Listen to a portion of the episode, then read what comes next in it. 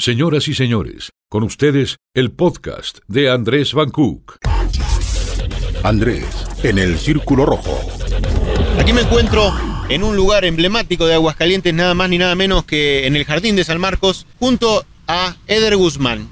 Eder Guzmán es una de las únicas figuras de Morena que ha logrado salir adelante en los medios. Bueno, está hoy presente en la legislatura actual, uno es diputado, Eder, y bueno, se encuentra en un panorama nuevo en el cual pelean muchísimo los de Morena. Antes de todo eso, quiero arrancar con una pregunta muy simple. ¿Cómo estás, Eder? Muy bien, amigo. Justamente en este emblemático lugar, el Jardín de San Marcos, con el gusto de estar aquí contigo otra vez. Gracias, Eder. Vamos a arrancar por Morena, porque eres de Morena la, la, la figura de las únicas que hay hoy en día. Cuando escuchamos que el presidente de Morena en Aguascalientes se la agarra contra el expresidente, ¿qué pasa con Morena?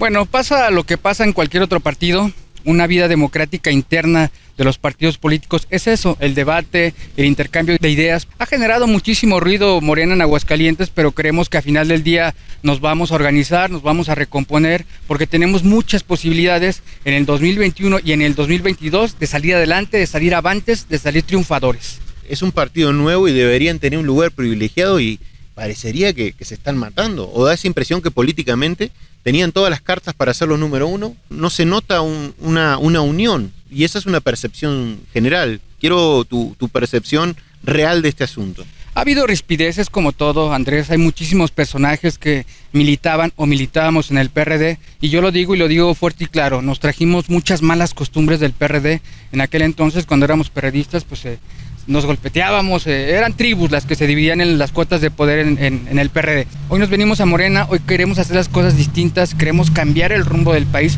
ya somos el partido en el poder, entonces hay que aprovechar esa democracia que estamos viendo internamente con una sola finalidad, que es darle el servicio que se merece el pueblo, que es darle la garantía de servicio al pueblo y seguir los pasos del presidente Andrés Manuel. ¿Y cómo ves, siendo tú el único de Morena que está adelante en el, en el Congreso, te ha tocado ser el, presidente, tengo entendido, en este momento de, de los... Ahora mismo soy el presidente de la mesa directiva de la Diputación Permanente. Siendo oposición, como quien dice a nivel local, ¿cómo ves la relación con el resto de los partidos? Fíjate que tenemos, eh, como todos los partidos, tenemos pros y contras. Hemos tratado de construir un diálogo constante con las diferentes fuerzas políticas del Congreso. Hemos construido un proyecto, hemos estado tratando siempre de pensar por el bien de Aguascalientes. Yo lo digo y siempre lo voy a sostener esto, cuando tú eres representante popular, tienes que olvidarte de colores, tienes que olvidarte y, pensar en la gente. Al final del día nosotros tenemos que llevar resultados contundentes a la sociedad porque la sociedad lo exige, ¿no? Entonces, hoy te quiero presumir, te quiero chismear que como presidente de la mesa directiva estamos haciendo cosas distintas. Sacamos la presidencia de la mesa directiva que históricamente en Aguascalientes nunca se había hecho. Hoy estamos yendo a las colonias, a recorrer las calles, a escuchar las necesidades de, de las personas y esto lo estamos transformando en leyes. Cada diputado cuando gana tiene su, su distrito que lo lleva a la victoria. ¿En qué distrito ganaste? En el distrito 12. ¿Cómo Orgullosamente el distrito 12. ¿Cómo bien, bastante bien. Yo recuerdo que hace, cuando estábamos en campaña, eh, tuve la oportunidad también de que platicáramos justamente en mi distrito, grabamos un, un video que por ahí estuvo, una entrevista caminando en el distrito. Estuvo muy bonita y quiero decirte que si hoy fuéramos al distrito nuevamente, la gente nos reconocería más. No hemos dejado de recorrer el distrito, no hemos dejado de estar con la sociedad, porque al final del día eso es Morena, eso es Eder Guzmán estar tú a tú con la sociedad, estar día tras día ayudando en lo que se puede y en lo que no se puede también. ¿Cómo visualizas el 2021 en un panorama electoral donde se va a definir una alcaldía. Bueno, se van a renovar muchísimos puestos de elección popular, que son las alcaldías de los 11 municipios, eh, las diputaciones locales y las diputaciones federales. Entonces, hay muchísimo juego en, el proceso del 21 y yo insisto que creo que si Morena hace bien las cosas, si salimos en unidad, podemos y tenemos muchísima oportunidad de triunfar.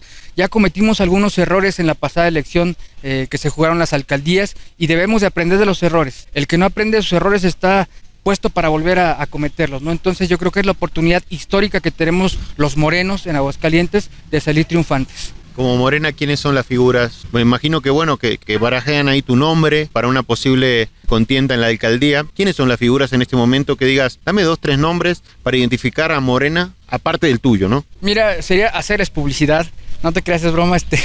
no, hay muchos compañeros, ¿no? Que están, este, que están interesados.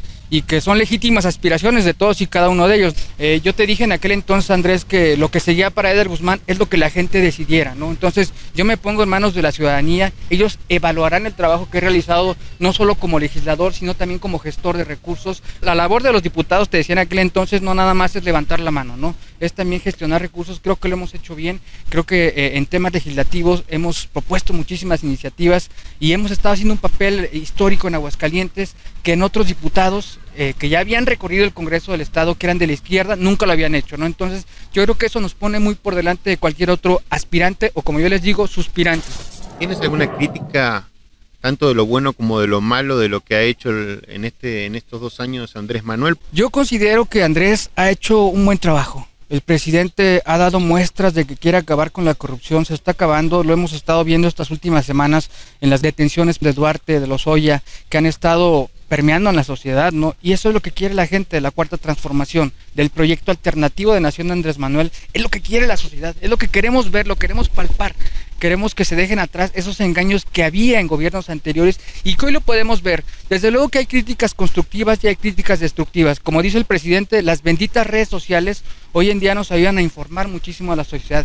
Pero ya ha habido muchas páginas falsas que por ahí pues denostan a las personas, que mienten, que engañan y eso hay que tener mucho cuidado. La crítica constructiva es realmente la que hace la sociedad.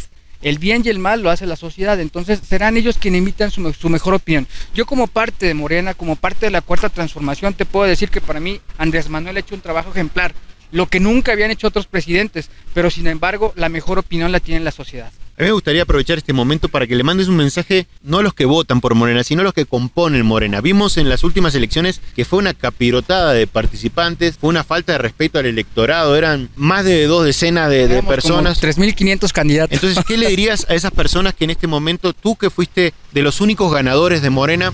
Mira, yo creo que te lo comentaba hace un momento y lo he dicho y lo he sostenido y lo voy a seguir sosteniendo. Creo que quienes militamos en Morena, quienes simpatizamos con Morena, quienes estamos en el proyecto de la Cuarta Transformación, debemos de ser lineales.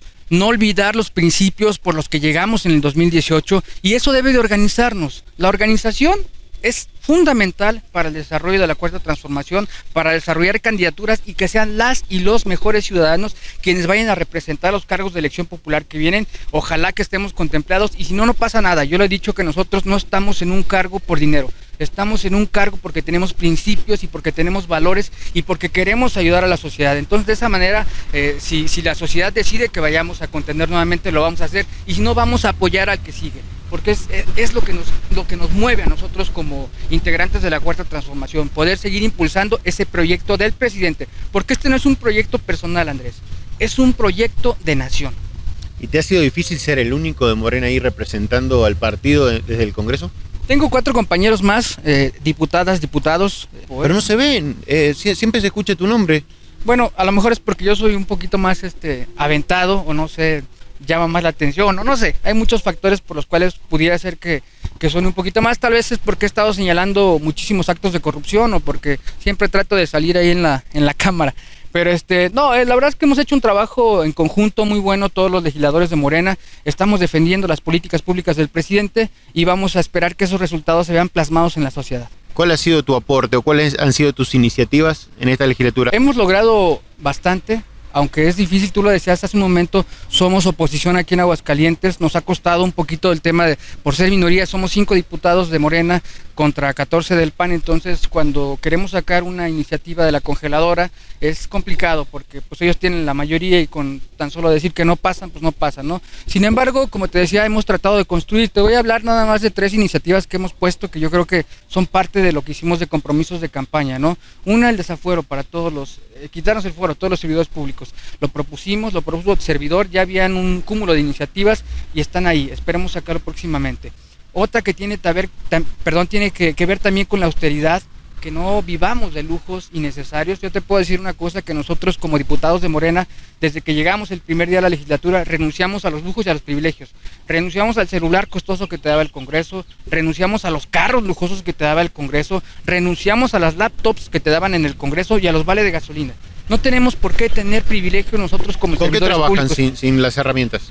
Bueno, cada uno tendrá que llevar sus propias herramientas, así lo hemos hecho, así lo hemos dispuesto y bueno, no, yo insisto, no puede, no puede haber pueblo de segunda con políticos de primera, ¿no? creo que tenemos que ser congruentes con, con el hablar, con el decir y con el hacer. En la proyección de, del 2021-2022, ¿ves a Morena presente? Lo veo presente y lo veo ganador. Vamos a la realidad, tenemos una dos veces alcaldesa que es una figura demasiado de peso y muy fuerte que es como naturalmente quien uno vería como la ganadora. ¿Cómo irían contra algo así, contra una Tere Jiménez tan presente en Aguascalientes y que ha tenido, bueno, una aceptación tan grande? Bueno, habría que señalar primero que Tere Jiménez eh, no viene en la boleta, eso ya nos pone eh, casi casi en empate con el PAN. ¿Y cómo le vamos a hacer? Pues platicando con la sociedad, concientizándola, ¿no?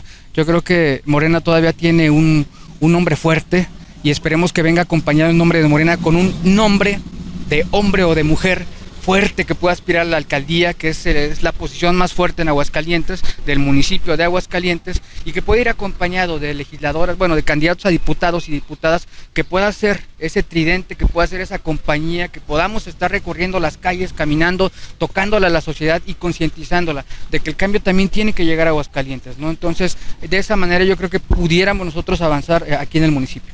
¿Y en tu visión entonces el PAN y el PRI están débiles? No, por supuesto que no hay rival chico, aunque al PRI yo creo que no lo podemos dar por muerto, pero sí ya casi está muerto, nada más es cosa de darle la última patadita. Esto que ha estado pasando últimamente con sus funcionarios públicos, que es muy penoso para la sociedad, que debemos recalcarlo, ojalá y lo sepa la gente, que el PRI ha hecho muy malas cosas, ¿no? Sería un error gravísimo volver a votar por alguien del PRI y que sea la sociedad quien juzgue propiamente lo que ha hecho el PAN. No todo ha sido malo, pero tampoco no todo ha sido bueno, ¿no? Y nosotros tenemos que aprovechar esa, esa coyuntura, ¿no? Habría que recordarle a la sociedad que Acción Nacional votó en contra de la pensión a los adultos mayores, discapacitados y jóvenes para que sigan estudiando. Entonces, habrá herramientas eh, que podemos nosotros utilizar para hacerle ver a la sociedad que Morena tiene que llevar las riendas de Aguascalientes, tiene que haber una alternancia. La sociedad lo pide, y lo pide a gritos. Y se te ve muy, muy firme, Eder, se te ve muy, muy seguro y muy estructurado. ¿A qué se debe esa seguridad? Pues yo creo que vas aprendiendo, Andrés.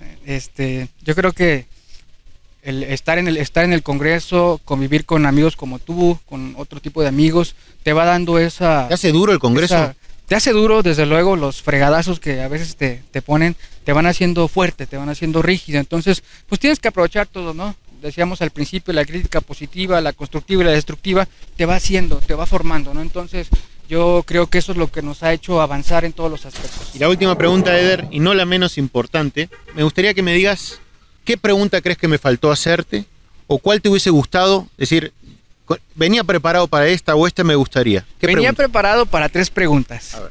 La primera, que me preguntaras si sigo teniendo brackets. Sí, sí sigo teniendo brackets.